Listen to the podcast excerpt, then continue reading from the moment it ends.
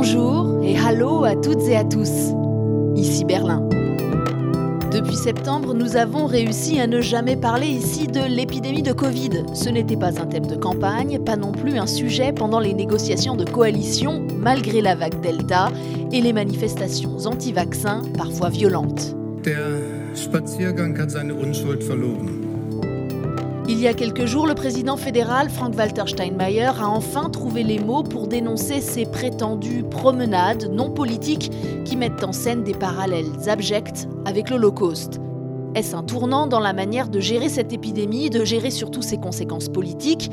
Scholz à l'épreuve d'Omicron, en distanciel, juste dans vos oreilles.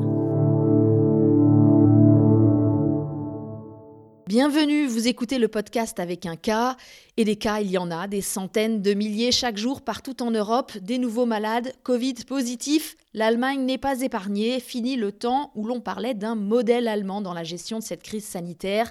Dernier exemple en date, à cause d'un manque de capacité des laboratoires, l'Allemagne envisage de réserver les tests PCR aux personnes à risque et à leur entourage seulement. Autre échec allemand qui saute aux yeux, la vaccination, clairement à la traîne. 73% de la population totale est vaccinée ici contre 79 en France, 85% en Espagne. Des millions d'Allemands, plus à l'est qu'à l'ouest, refusent encore le vaccin et le font savoir avec des manifestations régulières, quasi quotidiennes, qui tournent de petite ville en village, un soir ici, l'autre là, phénomène éparpillé, difficile à appréhender, surtout que la presse n'y est pas la bienvenue et c'est pourquoi je suis particulièrement contente de recevoir aujourd'hui Thomas Wider, le correspondant du journal Le Monde ici en Allemagne. Bonjour Thomas. Bonjour Hélène. Ces derniers mois, tu as beaucoup couvert ces manifestations sur le terrain, tu as pu parler avec ces opposants qui se présentent comme des résistants au discours dominant. C'est comme ça qu'ils s'appellent eux-mêmes, des Querdenker, mot qu'on peut traduire comme euh, ceux qui pensent différemment, les gens qui pensent différemment. Qui sont-ils, Thomas, ces Querdenker ce qui domine euh, dans, le, dans leur discours, en tout cas, c'est l'idée qu'ils défendent la liberté. Liberté euh, de porter ou de ne pas de porter de masque, liberté de se faire vacciner ou non. Et du coup, l'image qu'ils projettent sur, sur le pouvoir, sur le gouvernement, c'est toujours la même, c'est celle d'un pouvoir autoritaire, d'une dictature euh, liberticide.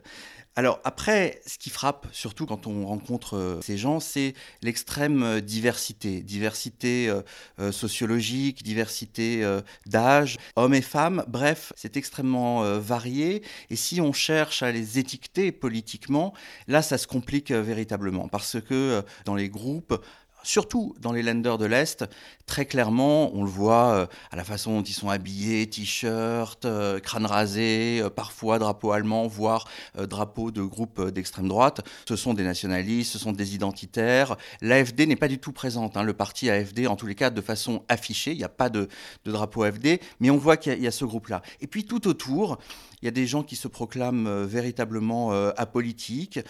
plus à l'ouest, vous trouvez davantage peut-être de gens un peu dans une, dans une mouvance euh, médecine douce, euh, alternative, qui, lorsque vous leur posez la question de pour qui ils votent, vous répondent plus volontiers qu'ils votent à gauche ou écolo.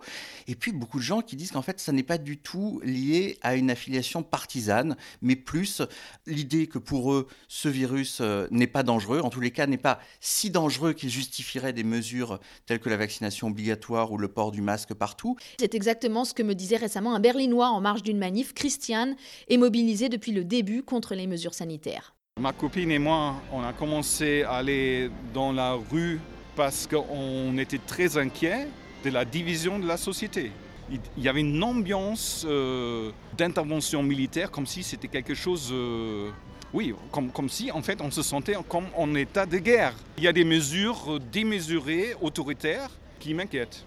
Oui, il faut imaginer que dans des petites villes où euh, il y a eu deux, trois morts, ça ne représente pas grand-chose. Et donc pourquoi le pouvoir irait imposer sa loi, surtout dans des terres où la défiance est déjà assez forte? On dénombre euh, tout de même 117 000 morts en Allemagne. Alors oui, c'est vrai, 10 000 de moins qu'en France pour une population plus nombreuse et plus âgée. Mais au-delà des chiffres, il y a vraiment un ressenti très différent. 28% des habitants de Saxe continuent de penser que le virus n'existe pas. À l'Est, le taux de vaccination est globalement plus bas, autour de 65%. Thomas, est-ce que le mouvement des Querdenker est différent à l'Est qu'à l'Ouest? Ce qui est très intéressant en Allemagne, c'est que en fait, ce pays qui a été euh, divisé pendant 30 ans, ça se reflète aujourd'hui euh, encore parce que dans les motivations et la carte des, des antivax, il y a un peu deux Allemagnes. Il y a effectivement cette Allemagne de l'Est où on voit que l'extrême droite protestataire est plus forte dans le mouvement. Et là, très clairement, c'est la défiance vis-à-vis des autorités, le manque de confiance euh, totale. Et dans les arguments, dans l'imaginaire qui est véhiculé, ce qui me frappe, c'est que c'est exactement la même chose que ce que vous entendez dans les anciens pays euh, du bloc de l'Est jusqu'en Russie. Dans des régions, dans des länders comme la Bavière ou le Bade-Württemberg, où, le taux de vaccination est aussi relativement euh, bas, là, on est dans une autre ère culturelle. Et là, les arguments que vous entendez sont beaucoup plus proches de, de ceux que vous entendez en Suisse ou en Autriche, avec effectivement souvent des populations euh, plus diplômées, le mouvement euh, anthroposophique, euh, les médecines alternatives, l'éducation alternative dans les établissements Waldorf notamment. Oui, alors ça, ça fait écho à cette tradition anti-autoritaire très développée dans l'Allemagne de l'Ouest après la guerre. D'ailleurs, le mouvement Querdenker, il faut le rappeler, il est né à l'Ouest, dans la région de Stuttgart, en avril 2020. Mais aujourd'hui, on observe que euh, les manifestations, dans leur majorité, ont lieu à l'Est, dans le Brandebourg, en Saxe, en Thuringe. Pourquoi? Dans ces régions de l'Est de l'Allemagne, ça arrive sur un terreau qui est socialement, politiquement, culturellement déjà euh, assez éruptif. C'est pas un hasard si la carte des, manifestations est aussi cette carte des petites villes où euh, on vote beaucoup pour l'extrême droite, ou alors où on ne vote pas du tout, où la défiance vis-à-vis du, gouvernement existe depuis longtemps. C'est là aussi où ont été euh, euh, les plus forts les, mouvements anti-réfugiés, ces petites villes de Saxe et, de Thuringe au moment de la crise migratoire de 2015-2016. Et d'ailleurs, ce sont les mêmes arguments. C'est ça qui est intéressant. C'est que la dénonciation du pouvoir autoritaire et de la dictature sanitaire, c'était également déjà le cas on accusait euh, euh, Merkel d'être euh, elle-même une dictateur autoritaire qui imposait aux Allemands les réfugiés en 2015-2016. Donc c'est la même chose qui se, qui se joue sur des, territoires où est aussi souvent réactivée la mémoire de 1989, de la révolution qui a, qui a abouti à la chute du mur de Berlin, et donc fondamentalement la liberté. Alors réactiver aussi peut-être euh, une sinistre mémoire, hein, puisqu'on a vu des marches avec des flambeaux, des cortèges jusqu'au pied des domiciles d'élus. À Dresde, un groupuscule anti-vax proche des néo-nazis a été démantelé début décembre. Euh, ils avaient des armes, ils projetaient de s'en prendre au président de la région.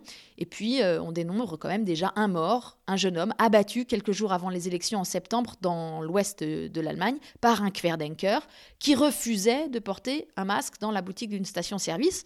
Ses opposants ont un potentiel violent. Est-ce que, euh, à tes yeux, Thomas, ils sortent du champ démocratique? C'est un mouvement qui se radicalise et qui se radicalise à la fois de façon endogène et exogène. Euh, endogène parce qu'à l'intérieur du mouvement, ceux qui euh, se font le plus entendre, et c'est ça qui donne une image un peu trompeuse, sont très clairement souvent les gens les plus, les plus euh, extrémistes et les plus radicaux. Exogène parce que le discours qui est porté sur, sur, ces groupes, discours on va dire quand même dominant dans les médias, est un discours extrêmement stigmatisant, culpabilisateur et accusateur. Alors certes, on peut le comprendre parce qu'il y a effectivement, euh, comme on l'a vu, euh, des gens qui sont clairement en marge du système et qui ont peut-être, sans doute d'ailleurs, des arrière-pensées euh, politiques. Mais quand vous parlez à, ces, gens, et ça m'a frappé lors de mon dernier déplacement à, Fribourg, c'était à, la mi-janvier. Fribourg, c'est donc au sud-ouest de l'Allemagne. On est sur une terre qui n'est pas du tout AFD. la plupart des gens sont plutôt des écolos ou des gens qui ont voté Die Linke, qui sont contre les laboratoires pharmaceutiques, contre le capitalisme qui défendent la liberté de leur corps, etc. Ils se radicalisent parce qu'ils ne supportent pas d'être pris pour des radicaux, en fait. Et du coup, euh, ça crée une forme de dialogue de sourds. Et ça, c'est totalement frappant parce que ce qui m'a sidéré lors de ce reportage, c'est que vous aviez ce jour-là à Fribourg deux manifestations. L'une contre l'obligation vaccinale, euh, anti-vax, etc. L'autre organisée par les anti-anti-vax. Mais quand vous regardiez les pancartes, certains avaient les mêmes pancartes. Vous aviez des gens qui étaient contre l'obligation vaccinale chez ceux qui défilaient contre les anti-vax. Et inversement. Sauf que d'un côté, ce qui primait, c'était euh, cette défense absolue de la liberté, quelles que soient les arrière-pensées, et de l'autre côté, il y avait l'idée qu'on défendait à travers le, vaccin, en fait, on défendait la République et la démocratie. Un dialogue de sourds. On a aussi un grand flou des mémoires, puisque dans ces manifestations, certains portent des étoiles jaunes et ils se disent victimes, au même titre que les Juifs pendant le Troisième Reich. Ça suffit, a tonné le président de la République fédérale, Frank-Walter Steinmeier, il y a quelques jours. Die Selbstinszenierung als Opfer mit gelben Sternen ist eine Bagatellisierung des Antisemitismus und eine Verhöhnung der jüdischen Opfer des Holocaust? C'est une banalisation de l'antisémitisme, une injure aux victimes juives de l'Holocauste, dit-il, et il a appelé la société civile à sortir de son silence. D'ailleurs, ça et là, on assiste au réveil de la population, comme cette manif spontanée à Munich. Nous sommes boostés, scandent ces jeunes, fiers de leurs trois doses de vaccin. À Berlin, depuis décembre, les habitants d'un quartier du centre-ville se mobilisent pour protéger leur église de toute récupération. C'est le reportage de David Philippot.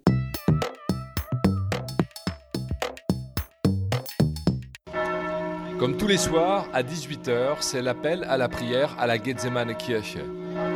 À l'automne 1989, elle fut l'un des hauts lieux de la contestation contre la RDA. Depuis, c'est un symbole contre l'oppression et les dictatures. Certains antivax de Berlin en ont fait un lieu de manifestation. Ils perturbent les moments de recueillement, proteste la pasteur Aliona Hoffmann. Ils nous ont insultés grossièrement et ont même arraché le masque d'un monsieur qui priait. Il y a eu aussi des dégradations, des menaces. Alors, maintenant, tous les lundis, des habitants forment un barrage pour protéger le lieu avec leurs bougies et leurs instruments de musique. Au début, les gens étaient surpris et aussi choqués. Mais maintenant, ils se sont repris. L'idée, c'est de ne pas laisser ce lieu si spécial aux opposants aux mesures sanitaires, car on ne sait pas qui se cache dans leur rang. J'étais déjà là en 89 et je trouve que c'est bien à nous d'être ici de nouveau. En 89, Aliona Hoffmann était étudiante en théologie et elle aussi dans la rue. À l'époque, les gens ont manifesté et ils ont risqué très gros pour obtenir ce que nous avons aujourd'hui. La liberté d'expression, la liberté de manifester, même pour ceux qui nient la pandémie. Nous vivons vraiment dans un état de droit, ce n'est pas une dictature. Ceux qui disent cela ne savent pas de quoi ils parlent. Des banderoles de fortune sont tendues entre les lampadaires contre l'instrumentalisation du lieu ou contre les théories du complot à propos d'une prétendue dictature sanitaire, explique l'une des organisatrices. Nous voulons surtout montrer ce que pense la majorité des gens ici dans le quartier, à Berlin et sans doute dans toute l'Allemagne. Une majorité très silencieuse jusqu'à présent, mais maintenant nous voulons lui donner une voix. À ce moment-là, plusieurs personnes non masquées s'avancent et les esprits s'échauffent.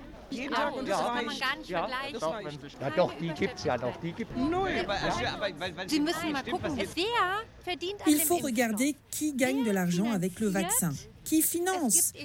Il y a des élites, des riches, oui, et les médias aussi sont financés. Ce qu'on voit ici, c'est une fusion entre le numérique et Big Pharma, et nous sommes totalement contrôlés. Finalement, le petit groupe s'éloigne sans avoir pu s'approcher de l'église. La police n'a pas eu besoin d'intervenir, mais ailleurs en Allemagne, régulièrement, il y a des échauffourées, des confrontations entre les deux camps.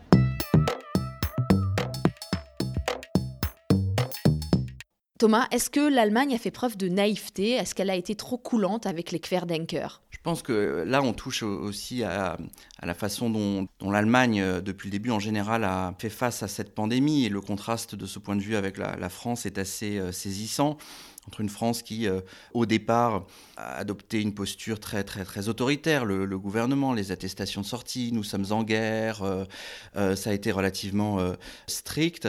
L'Allemagne, en face, a, a, une attitude totalement différente. Il n'y a jamais eu de confinement strict. Même l'appareil d'État, la police n'a joué quasiment aucun rôle.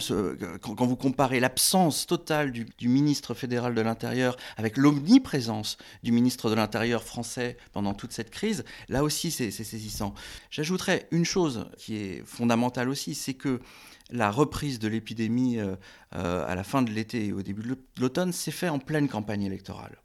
Et en pleine campagne électorale, tous les candidats, quels qu'ils soient, n'ont pas voulu tenir un, discours euh, anxiogène. Ensuite, vous avez eu deux mois et demi pendant lesquels la nouvelle coalition euh, s'est mise en place. Ils n'ont pas voulu rajouter ce dossier-là pour euh, compliquer les négociations pour former une coalition. Angela Merkel, elle, était sur le départ et donc c'était un petit peu moins son problème. Donc on a été dans cette espèce de vacances, à la fois électorales et post-électorales, qui n'étaient pas propices à des décisions claires et à un discours courageux. Est-ce qu'aussi on a eu peur de stigmatiser les habitants de l'Est, plus réticents au vaccin, hein, pour ne pas braquer cet électorat qui est quand même plus enclin à voter pour les extrêmes? Ce qui est sûr, c'est que hum, on a vu, euh, notamment à partir de la, de, la deuxième vague, que les ministres présidents des, des Länder de l'Est, que ce soit Kretschmer en Saxe ou Ramelow en Thuringe, ont euh, dès le départ euh, été très réticents et se sont opposés à Angela Merkel, qui à l'époque était favorable à des restrictions plus strictes. Et s'ils l'ont été, c'est parce qu'à l'époque on ne parlait pas du vaccin, mais c'était les mêmes. Le mouvement anti-masque était assez fort. Donc très clairement, il y a eu l'idée de la part des, dirigeants politiques euh, locaux dans ces régions qu'il fallait pas être trop autoritaire parce qu'ils sentaient que le tissu social pouvait se déchirer. Avec notre, nos lunettes de français, on a l'impression que quand hier Angela Merkel, aujourd'hui Olaf Scholz annonce des décisions, ces décisions sont euh, tout de suite euh, répercutées au niveau local, mais pas du tout en fait. Ce que dit le chancelier ou la chancelière, ce sont des lignes directrices qui ensuite doivent être mises en œuvre par les lenders et même ensuite au niveau des, cantons et des arrondissements. Et très souvent, vous avez la, possibilité de déroger aux règles qui ont été posées là encore ces jours-ci. Vous avez déjà eu des, en, Saxe des arrondissements qui ont dit de toute façon, on ne mettra pas en œuvre l'obligation vaccinale pour les professions de santé, qui, ce qui est décidé à partir de mars. Donc il y a cette idée quand même que euh, si on tape du poing sur la table, si on n'est pas d'accord, au niveau local, on pourra toujours avoir nos propres règles. Et donc ça, ça encourage aussi d'une certaine façon un esprit frondeur, puisque ça montre qu'il peut avoir son, son efficacité. Est-ce qu'on veut emmerder les non-vaccinés en Allemagne? C'est pas le style de la maison, très clairement. Il n'y a pas de volonté de la part euh, des dirigeants allemands de cliver et de stigmatiser plus qu'il ne faut euh, ces populations. Ils restent convaincus que c'est plutôt avec la persuasion qu'ils parviendront à leur fin. Ce qu'il y a, c'est que cette persuasion, on voit un peu les, limites euh, aujourd'hui, parce que ça ne marche pas véritablement. On a beau inciter. Le pass vaccinal existe en Allemagne depuis bien avant en France. Il existe depuis novembre. Ça n'a pas tant fait que ça progresser le taux de vaccination. Olaf Scholz gère-t-il cette crise différemment que le faisait Angela Merkel? Angela Merkel a été d'une constance euh, assez évidente euh, tout au long de l'épidémie. Euh, en gros, campant sur une ligne de, prudence et de fermeté, qu'elle a eu plus ou moins de mal à, faire appliquer, mais en gros, son discours a toujours été à peu près le même. Scholz, c'est différent parce que Scholz en fait, on ne sait pas véritablement ce qu'il pense. Il l'a joué de façon euh, très, très, très tacticienne. Candidat, euh, il a évacué purement et simplement le, sujet. Il n'en a jamais vraiment parlé. Quand il est arrivé à la chancellerie, il a effectivement dit qu'il se convertissait à l'idée de la vaccination obligatoire, mais en ajoutant tout de suite que son gouvernement ne présenterait pas de projet de loi, ce serait euh, aux députés de le faire. Euh, il a fait ça en expliquant qu'il n'y aurait pas non plus de discipline de groupe, c'est-à-dire que chaque député pourrait voter euh, en conscience. Alors évidemment, derrière ça, il y a une explication très politique, c'est que les trois membres de trois euh, composantes de sa majorité sont divisés sur la question, surtout les libéraux. Donc euh, c'était un peu compliqué pour un chancelier euh, au moment de, son arrivée de se heurter à, sa majorité. Sauf que là, on voit que, les choses sont, sont assez mal emmanchées et il y a quelque chose qu'aurait sans doute pas fait Merkel, et qu'a fait Scholz, c'est qu'il a tout de suite donné un échéancier. Il a dit euh, cette obligation vaccinale, on va l'appliquer à partir de février ou mars. Il a dit ça le 30 novembre. C'était très imprudent parce qu'aujourd'hui, tout le monde peut lui opposer le fait que euh, le délai sera complètement explosé et que si ce projet aboutit, ce sera au mieux au printemps. Pourtant, Olaf Scholz a immédiatement euh, remanié le cadre d'action de la chancellerie, euh, puisqu'il a créé une task force avec des experts euh, dans les locaux de la chancellerie. À la tête, il a mis un militaire, un général. Il a aussi choisi Karl Lauterbach pour être ministre de la Santé, épidémiologiste de formation, très populaire ou bien détesté parce qu'il a toujours des positions extrêmement claires et il est partisan d'une ligne très dure face au virus. Mais un mois et demi plus tard, on a l'impression que l'Allemagne est tout autant débordée par l'épidémie. Euh, on le voit en ce moment avec le problème des tests, le grand bazar dans les écoles. Absolument. Tout ça pour ça, on a, on a envie de dire. Rien n'a changé. Alors, on peut peut-être espérer qu'avec la vague Omicron, qui est peut-être moins grave, euh, du coup, les conséquences hein, sur le système hospitalier ne seront pas si, dramatiques que ça, parce qu'il faut quand même dire que euh, l'automne, octobre, novembre, ça a été un peu chaud en Allemagne, euh, plus qu'en France à, l'époque.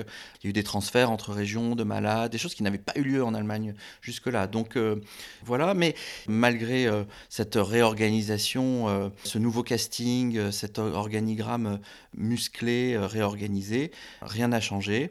Karl Lauterbach, on a l'impression que depuis qu'il est ministre, euh, en fait, euh, il a complètement perdu euh, cette espèce d'aura tribunicienne qui était la sienne, clivante certes, mais qui pouvait laisser croire qu'une fois aux commandes, il allait faire bouger les choses. Et lui-même est d'une extrême prudence également.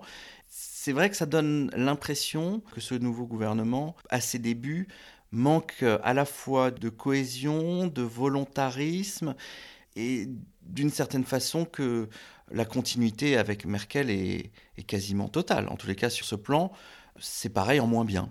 Merci beaucoup Thomas Wider, correspondant du Monde, pour cette analyse qui partait du terrain et qui finit donc à la chancellerie. La vague Omicron est arrivée en Allemagne un peu après la France. On s'attend à un mois de février très compliqué. On n'est pas encore à l'heure du bilan. Merci à David Philippot et son micro au plus près des Allemands, à Alois Kerek pour la musique, aux voix françaises pour les traductions. Merci au DFI pour sa confiance. Le podcast avec un K revient dans deux semaines. On tendra le miroir vers la France, comment l'Allemagne regarde et suit la campagne électorale pour la présidentielle. Je m'appelle Hélène Kohl avec un K et je vous dis à bientôt. Bis bald.